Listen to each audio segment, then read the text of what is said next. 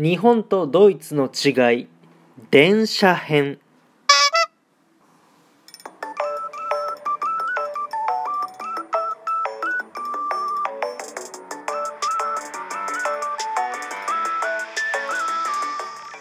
Guten Morgen おはようございます。ドイツ在住サッカー選手の翔ちゃんです。本日も朝ラジオの方撮っていきたいと思います。9月23日木曜日皆さんいかがお過ごしでしょうか。僕はもうすっかり元気になっておりまして今日からしっかりね練習の方頑張っていきたいなというところなんですけども、まあ、今回はですね日本とドイツの違いということで電車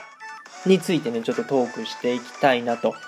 思います。まあ皆さんね、一度は電車に乗られたことがあると思います。まあ関東なら山手線とかね、えー、愛知県なら名鉄とか、あのまあいろいろ JR 私鉄とあると思うんですけども、まあ日本とね、ドイツで住んでみて、もう決定的にね、違う2つのことをですね、今回紹介していきたいなと思います。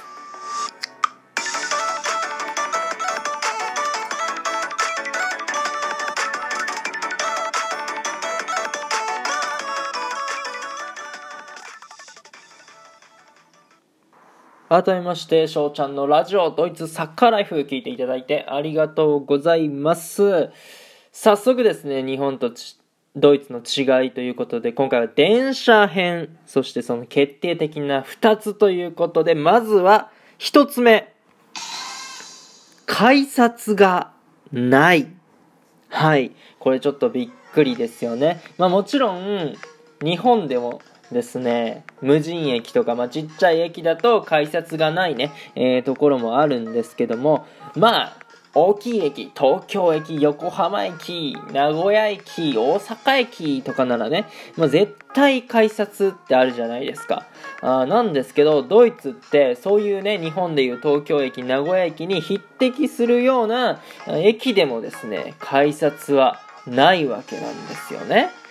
そう。もうこれが本当に僕はね、まず一つびっくりしたことだなっていうところなんですけども、じゃあ切符はどうすんねんっていうことなんですよね。うん。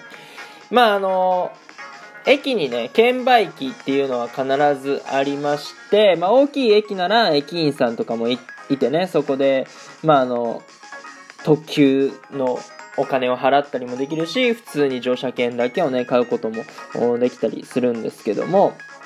あの、まあ、基本的には券売機で買うか、あの、ネットでね、決済して、えー、買うかっていうのが。じゃあどうやって切符を買ったか証明するかね、えー、言うと、まあ、まずは普通に、もう電車はね、あのー、乗れちゃいます。もう切符を買ってようが買わな、買ってなかろうが、正直ね、あの、入れちゃうんですよね。まあ、なんですけども、電車乗った時にですね、えっ、と、まあ、1分後かもしれないし5分後かもしれないし1時間後かもしれないし、まあ、来ないかもしれないんですけども、あのー、まあ、駅員さんがね回ってきて切符を見せなさいっていうことで、まあ、来るわけですよ。そうその時に、まあ、切符を見せるなりネットで決済したものをね、まあ、携帯で見せるなり、するということなんですよ。まあ僕の知識不足かもしれないんですけども、要はね、日本でまあ主流になってるパスモとかスイカとか電子のやつあるじゃないですか。そう、ああいうのが、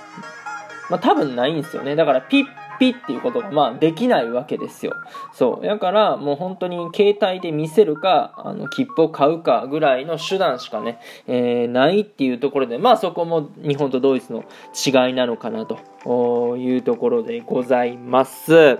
そして、二つ目。どの位置に止まるかわからない。はい、どういうことを言ってるのかというとですね、まあもちろん、電車っていうのは、まあ、1番線なり、2番線なりね、3番線なり、4番線なり、まあ来ると思います。まあドイツもさすがに乗り場はね、どこに来るか、あ、3番線に来るんだなっていうぐらいはわかるんですけども、細かい位置がわかんないんですよね。っていうのは、まあ日本だと例えば、あの三角印1番から三角印の8番まで、えー、に電車が、あの来ますよってでそこに立ってればあの扉がちゃんと来ますよってね、えー、そういうことだと思います。はい。あなんですけどもドイツって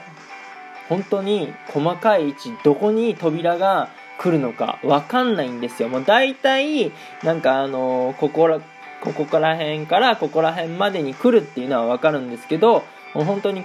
あの、扉がどこに、えー、来て、えー、乗り降りできるかがもう来るまでわかんない。到着するまでわからないんですよね。そう。だから日本って例えばまあ大きな駅、名古屋駅とかやったらさ、あのラッシュ時とかすごい、まあ縦長になったりすると思うんですけども、まあ極端に言えばこっちはもう横並びになりますよね。だって扉がどこに来るかわかんないんだから。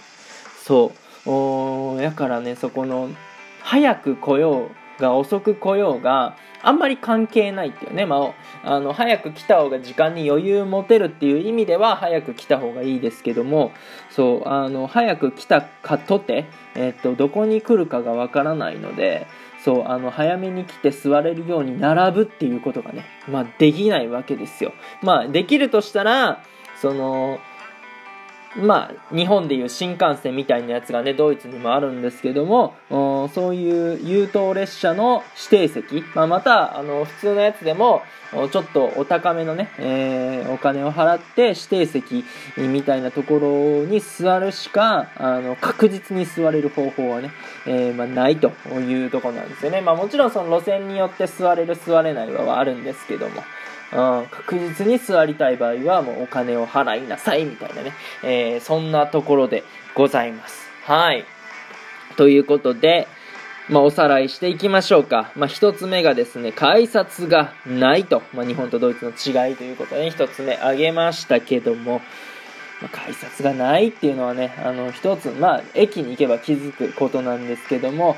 最初は違和感でしたがね、もう、あの、慣れちゃいましたね、これは。改札ない方が楽っちゃ楽ですし。うん。そして、二つ目が、どの位置に止まるかわからないということで、まあ、これ、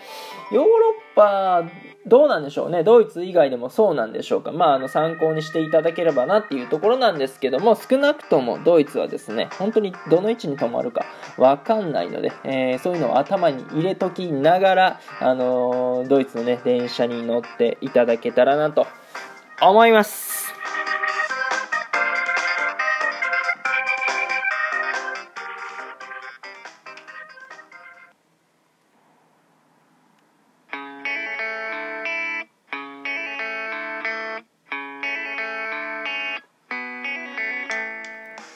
はい、いかがだったでしょうか？今回はね、日本とドイツの違いということで、電車編トークしていきました。もう本当に今、今2年以上住んでるので慣れてしまいましたけども、当初ね、あのー、まあ、あまりの違いに戸惑った部分もありますし、しっかりね、せっかく早く来たのになんか後からね、あのギリギリに来たようなやつに先越され座れるってのがカチンってきたような、なんかそんな思い出もあります。はい。っていうところでございまして、今回はね、この辺で終了させていただきたいなと思います。いいなと思ったらフォロー、リアクション、ギフトの方よろしくお願いします。お便りの方でご質問、ご感想とお待ちしておりますので、どしどしご応募ください。今日という日がね、良き一日になりますように、愛年してねたくのビスタン。チュース